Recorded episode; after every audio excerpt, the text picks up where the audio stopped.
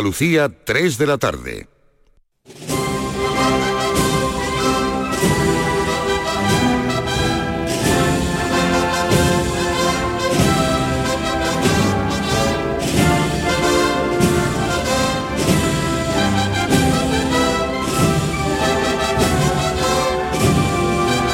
¿Qué tal están? Bienvenidos. Qué manera diferente de comenzar el programa hoy.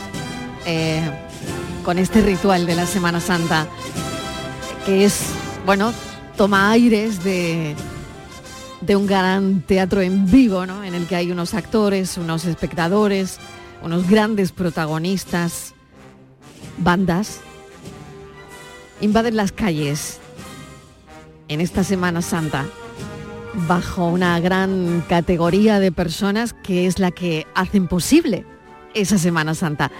Suena una banda la de Irene María Gómez Calado, directora de la banda de la Oliva de Salteras de Sevilla.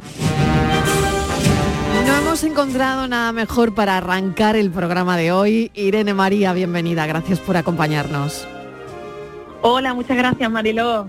Bueno, Irene, ¿cómo se está dando este, este tiempo de Semana Santa donde además las bandas están, pues están ahí, ¿no? Deseando salir y deseando poner en práctica todos esos ensayos de, del año, ¿no? Pues sí, con muchísimas ganas. Llevamos todo el año trabajando para, para este momento, sobre todo en la época de cuaresma y, y nada, es un momento que esperamos con mucha ilusión y, que, que, ya tenemos aquí, ¿no? Irene ha sido designada como nueva directora titular de la Sociedad Filarmónica de Nuestra Señora de la Oliva. Em, nace en la Puebla del Río, en Sevilla, en una familia también de músicos. Irene inicia su formación a los siete años con el piano, con la flauta travesera. Y también descubre rápidamente su, afición por, por, cantar, estudia en el Conservatorio Superior de Música de Sevilla y a partir de ahí esto ha sido, Irene, un no parar. ¿Cómo, cómo están las mujeres en las bandas de música? Bueno, quizá llegamos un poco tarde como en todo, pero bueno, son circunstancias de, ¿no? de la historia, vamos a decir, de la humanidad, en la que la mujer poco a poco ha ido adentrándose en, bueno, en profesiones o materias que eran al principio poco, poco en uso y, bueno, ahora formamos parte igual que igual que los hombres, ¿no? Ya, al menos a mí no me gusta ya hablar de género, sino bueno, somos músicos en plural y nos dedicamos a esto y todos hacemos lo mejor por la profesión. Irene ha dirigido, además en la sala del Carnegie Hall de Nueva York, un concierto benéfico. ¿Qué se siente ante, ante todo esto? Bueno, no solo eso, sino también en el, en el Teatro Scala de Milán, ¿no? con la ópera, la ópera Don Giovanni de Mozart, en fin. Eh, todo esto que es tan, tan increíble, ¿no? Eh, dentro del ámbito musical, pues estas cosas te han pasado, Irene. Pues sí, yo he tenido la suerte de, bueno, como yo digo, la suerte se busca de alguna forma, ¿no? Y mm. la oportunidad te llega y tienes que estar preparado para, para afrontarla. Y bueno, yo, bueno, por mi, por mi profesión y por mi, bueno, mi carrera he tenido momentos que, que, que en el que he vivido oportunidades fantásticas, ¿no? Como yo después de Sevilla eh, fui pronto, me fui al extranjero, viví durante una etapa de mi vida en Francia, en París en concreto, y ahí es donde, donde bueno, me abrí camino en un mundo apasionante que es el de la música y en, el mío en concreto que es el de la, dirección, la dirección musical, orquestal y de todo tipo.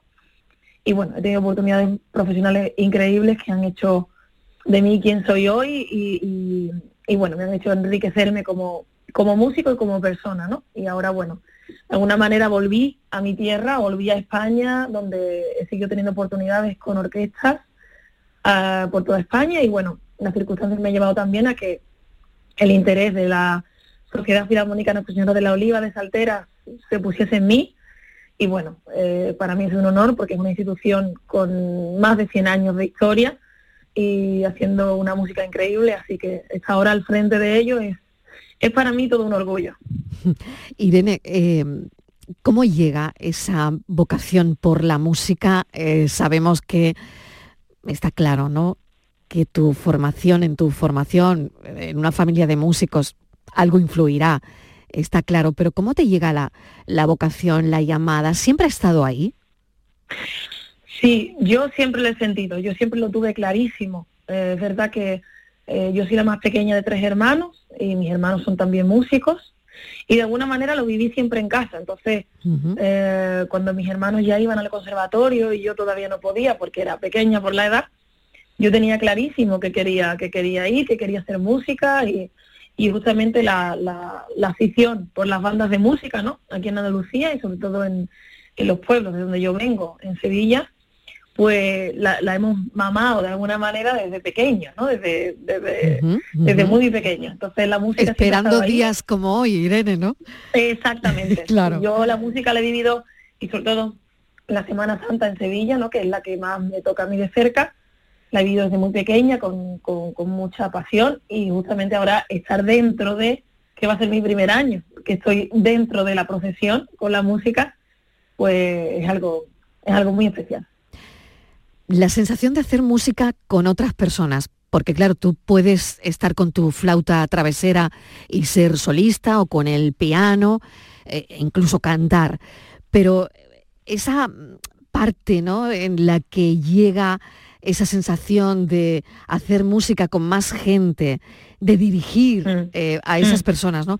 ¿Cuándo te llega eh, esa sensación, ¿no? porque claro, para eso eh, tenías que continuar además con, estudiando otras cosas, dirección, me imagino, ¿no?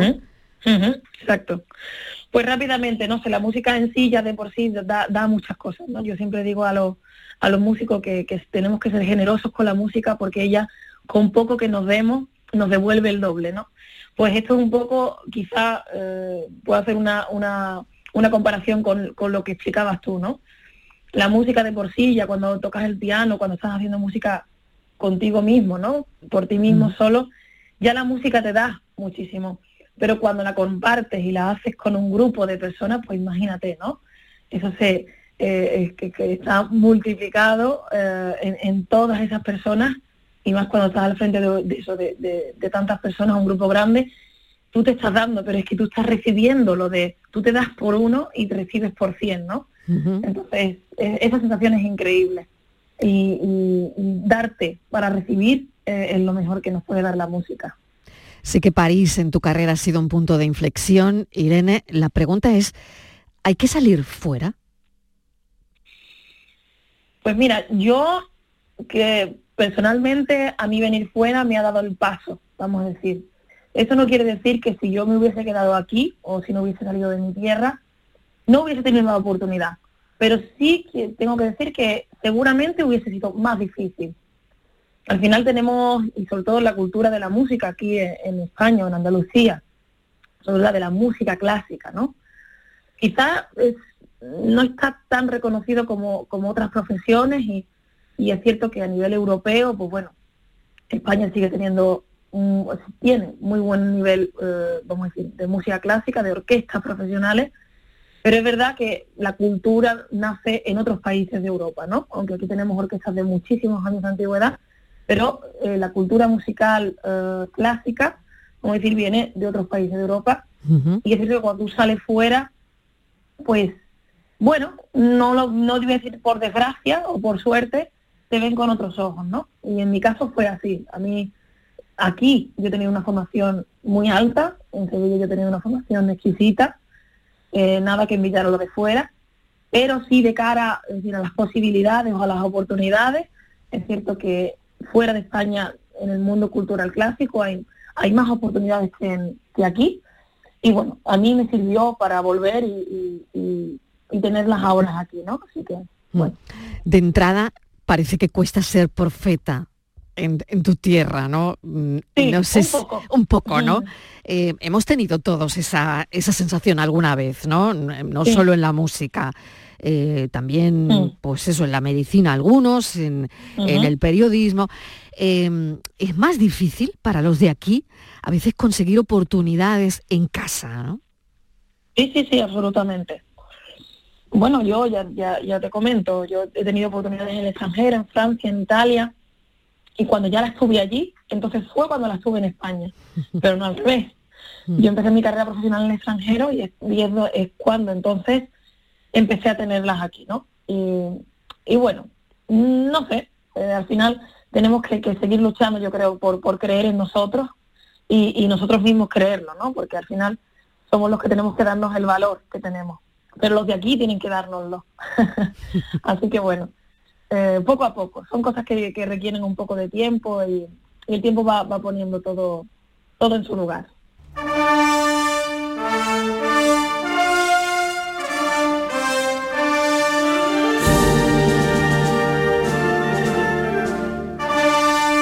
Irene, ¿qué estamos escuchando? Pues estamos escuchando Sevilla Cofradiera, de Pedro La Serna. Y a ver, ¿qué es para ti? Eh, cuéntanos y, no sé, aquí oigo, no sé si puedes traducir lo que oímos. Bueno, estamos escuchando una, una introducción, una fanfarria de trompetas al inicio y bueno, esta es una de las marchas, si puedo decir, insignes o vamos a decir, una de las bandas sonoras de la Semana Santa.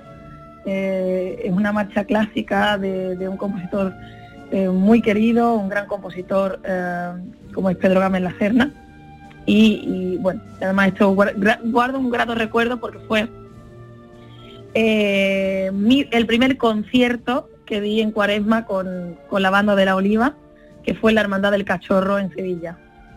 Fíjate que con eso quería arrancar el programa hoy, con lo que acabas de decir, con la banda sonora de la Semana Santa ahora mismo en Andalucía, que no es otra que las bandas de música para lo que, bueno, se preparan de una manera increíble, ¿no? ¿Qué te gustaría dirigir, Irene? No lo sé si un programa completo con la Sinfónica de Sevilla. ¿Qué te gustaría hacer? Pues sí, Mira, yo he tenido la suerte de, bueno, he tenido ya oportunidades aquí en Sevilla, he trabajado en el Teatro de la Maestranza, directamente como asistente en, una producción de ópera. Eh, y luego mi primera oportunidad la tuve también eh, este año con la Sinfónica de Sevilla, en un programa de conciertos didácticos que está enfocado para institutos o alumnos ¿no? de colegios.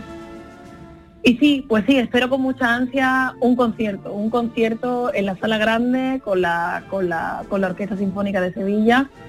Y, bueno, espero que, tener esa oportunidad ya más pronto, más pronto que tarde. Pues aquí queda, aquí queda dicho. Irene María Gómez Calado, ha sido un placer tenerte esta tarde con nosotros en el arranque del programa porque precisamente queríamos eso, empezar, ¿cómo no? con la banda sonora de Andalucía ahora mismo. ¿Cómo suena Andalucía? Y suena así. Gracias, un saludo. Muchas gracias, Marilón.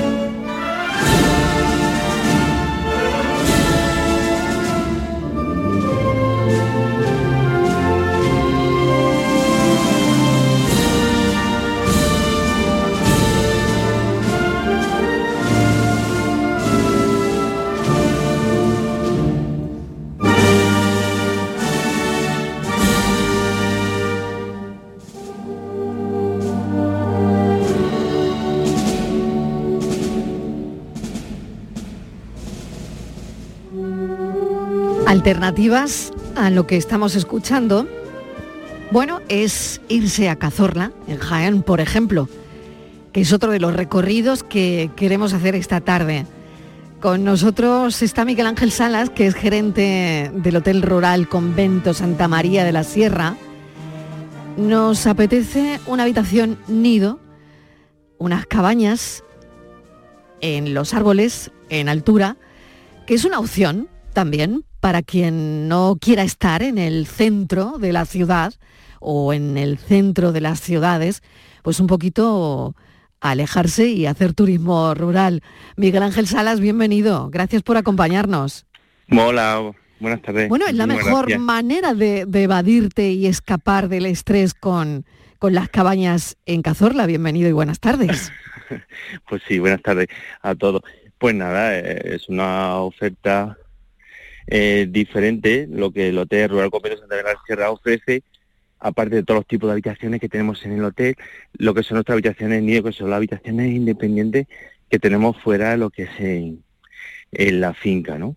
Este tipo de habitaciones la tenemos pues para dos personas, con posibilidad de poner una camita supletoria y luego ya la posibilidad de los nidos para cuatro personas.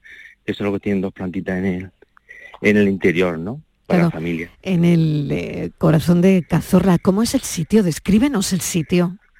Bueno, pues el sitio, pues imaginaros, es el edificio principal del Hotel Rural Convento de la Sierra, era un convento de la Salvadora Trice, donde en el año 1973, pues ya hicieron este convento, era un caserío antiguo de 1936, y eh, tiraron el cortijo abajo y le donaron la finca y donaron lo que, hicieron que es el, convento, ¿no? Entre 1973 y 74. Entonces era una casa de ejercicios espirituales, ¿no? Antiguamente la, lo que era la, la bueno, las la monjas pues no tienen su vacaciones de venir a los sitios que tenían sus casas de hacer ejercicios espirituales, ¿no? Entonces era un mes en silencio, entonces el paraje, pues imagínate, era un sitio de, para venir a meditar y estar en silencio, no hablar con nadie, pues un peno corazón del Parque Natural Sierra de Cazorla. Esta zona se llama Paraje el Chaparral, es el todo de un bosque mediterráneo, por lo que se creó Parque Natural Sierra de Cazorla sobre la villa, por el bosque mediterráneo que tiene autóctono. Y dentro de todo este bosque, pues tiene todo lo que es tipo de, tipo de fauna y flora. Y luego, bueno, el río Alquirí que pasa por la finca, lo que son a 100 metros. La finca tiene ya, tiene lo que son 29 hectáreas, donde tenemos los unos paredes interpretativos que hemos hecho y unos senderos donde los clientes pues pueden salir a pasear, ver ciervos, gamos, jabalí, eh, los aves, la época de, de ver los tipos de boletos que se dan en la época. O sea, cada época del año de primavera tal, pues cada tipo de perfil de cliente pues viene a buscar lo que es pues la naturaleza, estudios, la estrella y luego también sobre todo la paz y la tranquilidad, porque hoy día muchos clientes pues salen a meditar, a abrazar un árbol y sobre todo también luego de cara a los niños es ideal porque todas las ofertas complementarias que se puede hacer en el parque natural, podemos montar a caballo, el senderismo que es la ruta del Río la tenemos a 9 kilómetros, que es una ruta espectacular en cualquier época del año, lo que es el, parque cinegético, a dar la Mendral, donde bueno, pues hace la introducción con un tren, se ven los animales pues casi tocándolos, ¿no? viendo los ciervos, con una selección de aves que hace. Y luego ya las ofertas complementarias, porque con el tema del agua, pues lo que es también mucha aventura, tirolina, escalada, rafting, con la flota del agua del pantano del tranco, el barco solar. O sea, es un destino turístico único. Destino turístico único. Miguel Ángel, si tú, tú recuerdas, tú recuerdas la primera vez, la primera vez que tú llegas ahí, Em, ¿en qué circunstancias, en qué momento de tu vida eh, decides liarte la manta a la cabeza y, no sé, y tirar para adelante con, con todo esto, ¿no?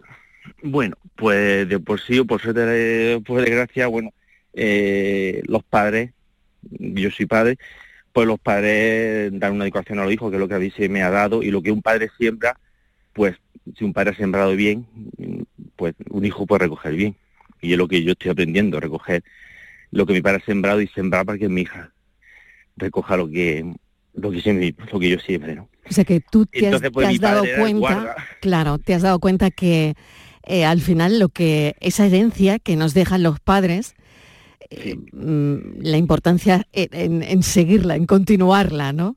Sí. ¿Qué hacía tu padre? Pues mi padre era el guarda del convento. O sea, el que tenía las llaves y era el guardé donde guardaba pues mantenimiento de pues, solo vigilar que la casa estuviese bien, eh, limpiar el mantenimiento, para que cuando viniese la hermana pues tuviese la casa o la calefacción puesta, ¿me entiendes? Y entonces el jardinero limpiaba lo que es la parcela, la finca, pues todo, lo que todo lo que había que hacer cuando viniese la, la hermana, y sobre todo porque bueno, que era el guarda de cuando ya estaban en Cartagena, porque este convento pertenecía a toda la zona de Andalucía, Cartagena y Murcia, y otra Mililla, cuando venía la, la, la adoratriz en aquella época a venir a hacer los ejercicios espirituales. Entonces, pues bueno, yo era el niño de las monjas en aquella época y, y entonces pues a mí ella pues me ha enseñado de todo. Una de las cosas que más te deja como es, pues yo deseando cuando era pequeño que viniesen las hermanas para traerme aquella ropa, aquel submarino, aquel coche eh, con cable eléctrico de gente adinerada, ¿no? Y, o sobre todo aquella lata de, de nocilla de 5 kilos, que, yo era, me volvía loco, ¿no? Y sobre todo el cariño que se te daba en la educación, el esfuerzo, que, el, apoyo que me daban en verano de los estudios y esas comidas que hacían, esa limonada en, el ofi, bueno, son muchos recuerdos de, de pequeño y mira, nunca te puedes imaginar que, bueno, las monjas, por las pobres, pues bueno, como cada vez hay menos mujeres que se meten a monjas y tal, la congregación, pues tienen que las pobres ir funcionándose, son más mayores y recogerse en conventos más en ciudades y adaptándose más, más para ellas. ¿no? Y dijeron venderlo y bueno, pues como era niño de las monjas, pues eh, me lo me lo vendieron a mí en su en su momento, me di la manta en la cabeza, como tú has dicho. Sí, sí, qué historia tan increíble, Miguel Ángel. Sí, sí. Bueno, increíble, ¿no? Qué historia que tu padre, bonita, sí. claro, guardara un poco, pero muy, el convento, sí, sí, que guardara él el convento y que al final las monjas eh, cedieran, eh, pues esto para, para explotación, ¿no? Sí, bueno, yo a veces las cogí porque, claro, la accesibilidad a la finca no estaba falta en aquellos momentos, todo, entonces, claro, le venía muy mal mantener una casa de tantas que tienen, ¿no? Y entonces, pues bueno, yo digo, mira, hermana, déjamelo, alquílemelo un año, a cinco años y a ver si me va bien como casa rural. Y empecé como casa rural empecé a rehabilitarlo poco a poco, porque claro, el convento no tenía baño ni nada, todo era zona de literatura. Claro, por, eso te decía Miguel Ángel que esto es liarse la manta a la cabeza. Mucho, también, ¿no? Y que creo que, que aquí está, eh, hay un pasado, ¿no? Que, que prácticamente pues te da eso, ¿no? Que tú le estás dando a la gente ahora mismo, ¿no? Eh, te hace conocedor, gran conocedor de la zona, porque tu padre guardaba eh, este lugar y eso es lo que tú mm. vuelcas eh, a la gente, por otro lado, ¿no? Sí, sí, vuelco lo que es el, ser autóctono y, transmitir eh, donde uno se ha criado y, las personas, los clientes que vienen al hotel Convento Santa de la Sierra, poder eh, darle ese trato familiar que siempre me han dado y que, bueno, por mi forma de ser, me gusta dar y que la objetividad de cuando uno viene elige un, un destino como esto, no sentirse solo y guiarlo a, que vean y disfruten lo lindo del paraje que tenemos. Y que eso no ha cambiado, ¿no? El, ir casi casi como a, meditar si uno lo quiere, ¿no? A desconectar un poco de, la gran ciudad, de las ciudades. Sí, yo ahora mismo estoy pasándome, dando un paseo con vosotros. Ahora mismo en una entrevista estoy viendo sí los jabalíes osando, estoy viendo las ardillas de los pinos. Bueno. O sea, el aire que se respira de pura naturaleza. Me está dando envidia, Miguel. Fíjate, y tú eh, me imagino que también te, acostumbras a eso, ¿no? Que para ti mm, volver a la, gran ciudad eh, será más complicado que para el resto, ¿no? Pues... no lo mm, sé. bueno, mm, ¿sabes cuándo te acostumbras realmente? Cuando sales por desgracia tienes que hacer claro, cosas, tu tiempo, tu descanso, tus vacaciones, conocer el mundo, porque el mundo conocer te da también cultura, ¿no? Y saber, mm, no te puedes cerrar siempre en el mismo sitio y siempre ves lo mismo, ¿no?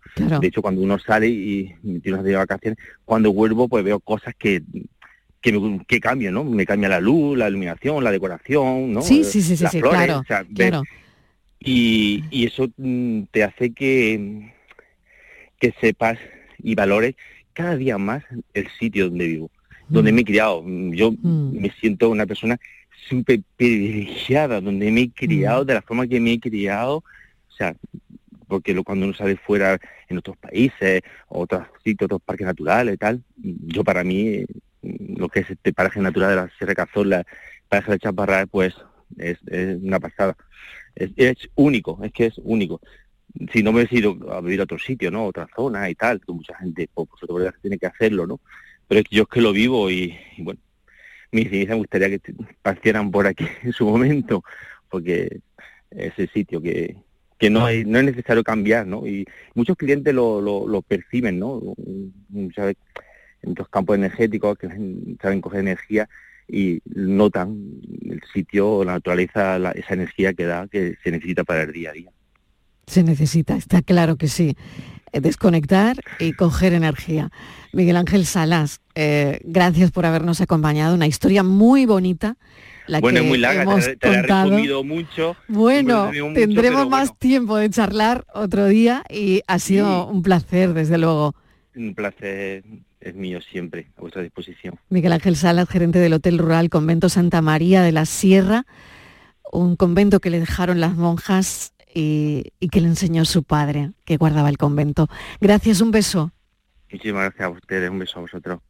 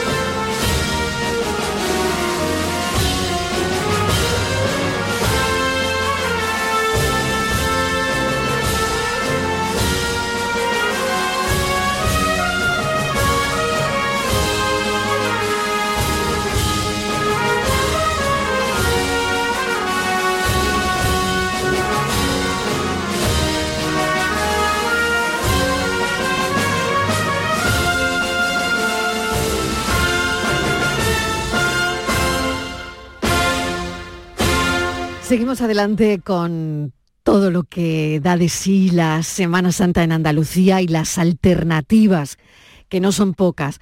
Vamos a Terque, que se ha posicionado como uno de los pueblos almerienses con mayor presencia de museos dedicados a la uva o a la etnología. Además, se puede presumir de tener una casa cueva la más demandada del país. Vamos a hablar con Loli Felices, que es su propietaria. Ha tenido premio turístico para Casa Cueva mil veces de Terque y ha obtenido la máxima nota en los premios de Booking y en los Traveler Review Awards. Bienvenida Loli, ¿qué tal? Hola, buenas tardes, ¿qué tal? Contenta como siempre, me imagino, porque no paran de darte premios. Estoy muy contenta, la verdad que sí que aunque no empezó esto, la idea de cuando compré la cueva no era habilitarla como casa rural, después me ha alegrado bastante. Bueno, la primera vez que llegas a la cueva, ¿cuándo decides que realmente esto lo tiene que disfrutar la gente? Mm, ¿Qué pasa por tu cabeza? ¿Qué sensaciones? Transmítenos un poquito eso, Loli.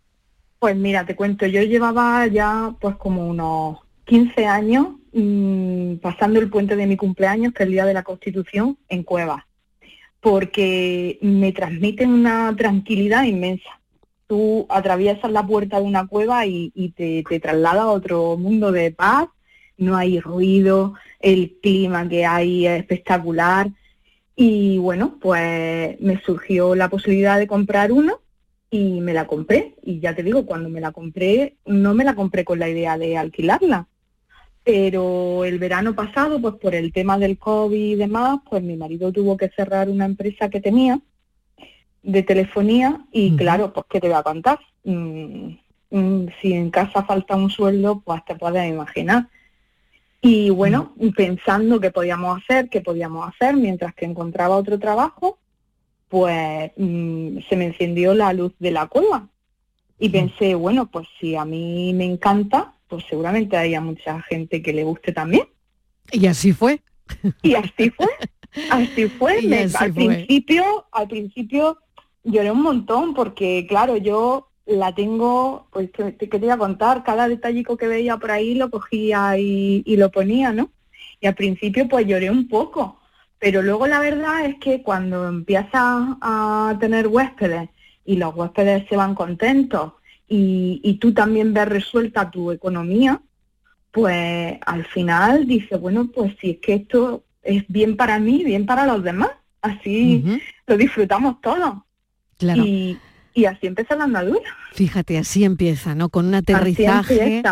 Claro, con un aterrizaje que no fue un capricho, sino que surge de la necesidad, porque al final es verdad que la pandemia ha llevado a muchas familias a situaciones económicas donde no ha habido vuelta atrás, situaciones económicas difíciles, y, fue entonces cuando a ti se te enciende la bombilla y, piensas que la casa cueva nos puede sacar del apuro. Os podía sacar del hoyo. Exactamente, sí, exactamente. Sí, sí, y, y, así empezó, la verdad.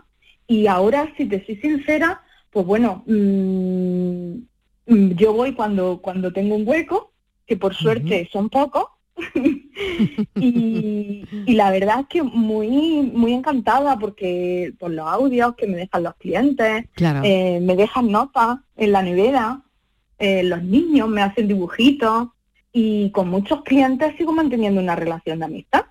Qué bueno. Fíjate, no has renunciado tampoco a ninguno de los detalles que eh, hacen diferente a cualquier sitio que se precie, ¿no? Eh, hay baños, hay mm, buenos baños, habitaciones con cocina. Eh, muchos detalles cuando, mm, bueno, yo la he visto por fotos, no he tenido el gusto de estar, pero que cuando quiera está invitada, claro que sí que se identifican con el con el buen gusto, ¿no? De, que pueda tener cualquier alojamiento que te encuentres por ahí, incluso fuera de España, ¿no? ¿Sabes por qué? Porque mira, yo lo que te he comentado, he estado en muchos sitios y supongo que igual tú habrás estado en, casas rurales o en, algún apartamento veraniego y demás, y, he echado en falta, eh, pues porque ya sabes, al, final hacer las maletas con prisa y, siempre te falta algo. Pero claro, llegas a mm. casa y dices, bueno, ¿y ahora dónde voy? Son las 8 de la tarde eh, en un pueblo, pues dices, ¿dónde voy? Y entonces yo eh, he pensado en todas esas cosas. Pues llega y dice, madre mía, no he traído comida porque pensaba que iba a comer aquí. Bueno, pues yo siempre les dejo un detalle, siempre les dejo café con unos dulces. Em, he contactado también y les dejo una pastillita de jabón natural. Em, tienes en la habitación un, zapatillas de casa. Porque muchas veces también se te olvidan las zapatillas de casa. Pues, que te, claro, ¿qué te puedo contar? Pues, sí, eh, compresa, tampa, eh, crema de afeitar. O sea que todos esos eh, detalles están. Están. Todos esos detalles y, y, eso, Loli, hace que suba de categoría la casa cueva. Desde luego que sube. Pero no sé si, no sé si me entiendes. Hay unas categorías que al final, eh, dependiendo de determinadas cosas, la tiene o la obtiene un propietario de un, de un establecimiento. Yo pienso que, que, los huéspedes eso lo, aprecian. Claro. La limpieza, el orden. Eh, yo mm, tengo puesto eh, una cómoda y en cada cajón de la cómoda está etiquetado con, con lo que hay en cada cajón. O sea, a ti te vomita un niño y ahora a medianoche no estás en casa. Y claro, tú abres el cajón y dices, ¿cuáles son las sábanas de la cama? Y yo lo tengo etiquetado con las fotos de cada dormitorio, las que son cada sábana. Las de cuna, las de cama, las toallas de baño, las toallas de lavabo. Intento facilitar a los huéspedes que van al máximo su estancia. Y yo pienso que eso la gente lo aprecia. Sí, es la diferencia, yo creo, en ese trato, ¿no? En... Claro, porque la ah, mayoría de gente que tiene tanto una casa, van a lo, a lo justo, a lo imprescindible, a lo mínimo. y, y, eso al final tampoco te supone un gasto tan extraordinario como para no poder tú ofrecer ese servicio. Oye, el clima dentro. Me gustaría saber cómo es el clima dentro de una cueva. Em, pues mira, ¿cómo, cómo tienes climatizada la cueva? A ver. Pues mira, es fabuloso. No necesita, eh, no necesita aire acondicionado, porque en verano tú puedes estar, ya sabes, en Almería hace bastante calor, y tú abres la puerta y es como si estuvieras en una nevera te tienes que tapar por la noche.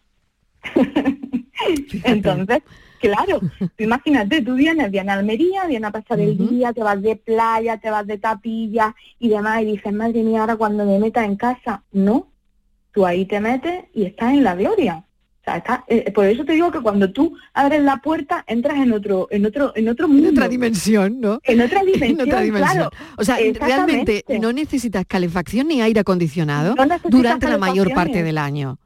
Sí, sí, durante todo el año. O sea, dentro de la cueva hay una temperatura constante. Hay una temperatura constante, con lo cual en invierno tú enciendes la chimenea y eso hace que toda la cueva esté calentita. Y en verano Mm, el calor de, fuera contrasta con el bienestar de dentro.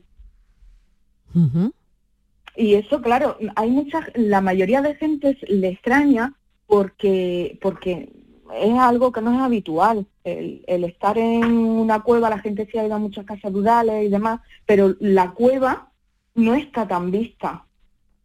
No lo han disfrutado y los niños pues igual, los niños la mayoría eh, me hace mucha gracia porque una niña me dejaron un dibujico que ponía eh, me encanta esta casa dentro de la montaña. qué bueno, qué bueno. Eh, es eso, realmente, es eso, es la experiencia, ¿no? Que es lo que busca la gente, yo creo, ahora, Loli. Básicamente buscamos experiencias, experiencias con encanto. Y desconectar. Y desconectar, exactamente. y bueno, veo que, veo, que lo tienes todo, ¿no? Que al final está la historia ahí de lo que la pandemia ha hecho con, con muchas familias y, y por otro lado, también pues eh, el reinventarse, ¿no? Que ha sido Exactamente. Eh, tu idea desde el principio. Luego lo que sí. quiero que me comentes ya para terminar, esa piscina interior con ah. vistas a la Alpujarra, mm, que me parece una maravilla. Es una maravilla, sí, pues la piscina está ubicada eh, las cuevas eran las cuevas originales del pueblo, pues de, de, toda la vida, y un promotor pues las compró y las restauró. Entonces la piscina se encuentra también situada dentro de una cueva. Lo único que han hecho ha sido ponerle unas amplias cristaleras, mm, que como tú bien dices, se ve toda la alpujarra. Mm. Y claro, tú igual entras ahí y no es la típica piscina, que sí, que es cierto, no tienes el sol, pero, pero tienes otra sensación distinta. Y, y, claro, ya te digo, pues al final todo todo tiene su encanto. Es lo importante. Y marcar, marcar la diferencia. Marcar la diferencia, exactamente. Eh, para ponerte moreno, pues bueno, pues tienes la playa. Claro, es diferente, son experiencias distintas. Loli Felices, te agradezco enormemente parte de la historia. Hoy hemos decidido hacer un programa alternativo y mm, realmente creo que lo estamos consiguiendo porque queríamos hacer un programa para darle idea a la gente de qué hacer estos días. Y, la verdad es que esto es muy alternativo y a la vez muy rural y a la vez una experiencia. Así que gracias por habernos acompañado, Loli Felices, propietaria de la Casa Cueva con, bueno, con muchísimo encanto que tenemos en Almería en Terque. Gracias, un beso. Un besito, hasta luego.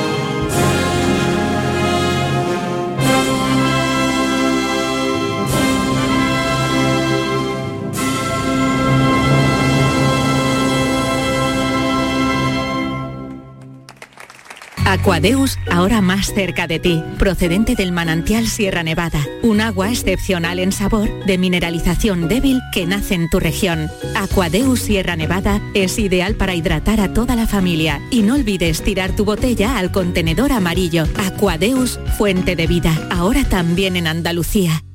Tendremos el coche en un par de días. Genial, Antonio.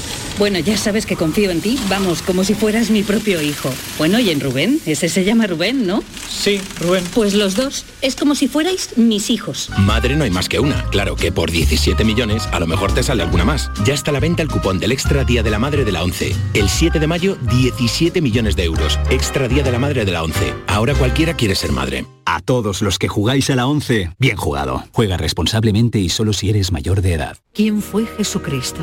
¿Un hombre víctima de un tiempo antiguo y oscuro? ¿Un profeta? ¿Un mesías? ¿La representación de la expectativa más esperada de un mundo apocalíptico?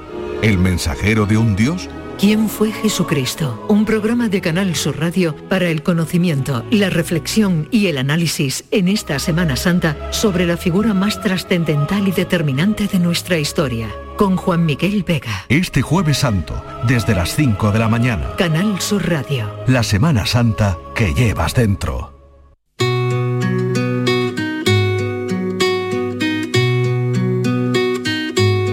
Les voy a adelantar algunos contenidos para nuestra siguiente hora antes de cerrar esta hora de actualidad. Vamos a hablar con el psicólogo Buenaventura del Charco. Básicamente, nuestro cuerpo genera cosas, pues genera optimismo, pesimismo, algunas veces incluso rabia para defendernos, ¿no? No solo contra alguien, sino para ir contra algo. Por ejemplo, generamos tristeza, ¿no? Que la tristeza tiene distintas funciones. Una de ellas, pues es un potentísimo ansiolítico, porque todos hemos vivido eso de meternos una llorera para quedarnos tranquilos. Pues eso lo sería, ¿no? Ponerse a llorar. Eh, tristeza, optimismo, de todo eso hablaremos con Buen, Buenaventura del Charco. Luego tendremos nuestro Conectando Andalucía y Diego Abollado vendrá también esta tarde para proponernos un asunto cultural que tiene que ver con la cultura dentro de una bodega. Antes de morirme, quiero estirar lo posible hasta salirme de la posibilidad. Quiero ser de acero si alguien me ataca los sueños y de brisa cuando quiera camina. Despertar entre tristeza y que bate mi presencia para sacarme una sonrisa de verdad. Recorrerme el mundo volando encima de un burro, que lo menos importante sea llegar. No dejar de equivocarme, tropezarme y levantarme, enamorarme de mi tierna levedad ir de rave sin descanso. Cuando cumpla ochenta y tanto, quiero navegar en barco por Granada. Porque solo tengo un corazón, solamente un corazón vulnerable ante tanta inmensidad.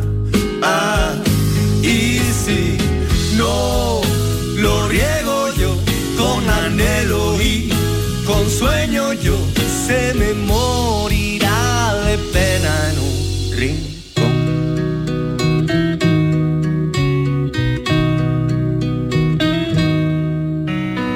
Antes de morirme quiero pasarme la vida buscando más leza por la que cruza convencer a las hormigas Dile que suelten ya la amiga y se las coman, que ya está bien de currar. Fomentar mi salvajismo, revolcarme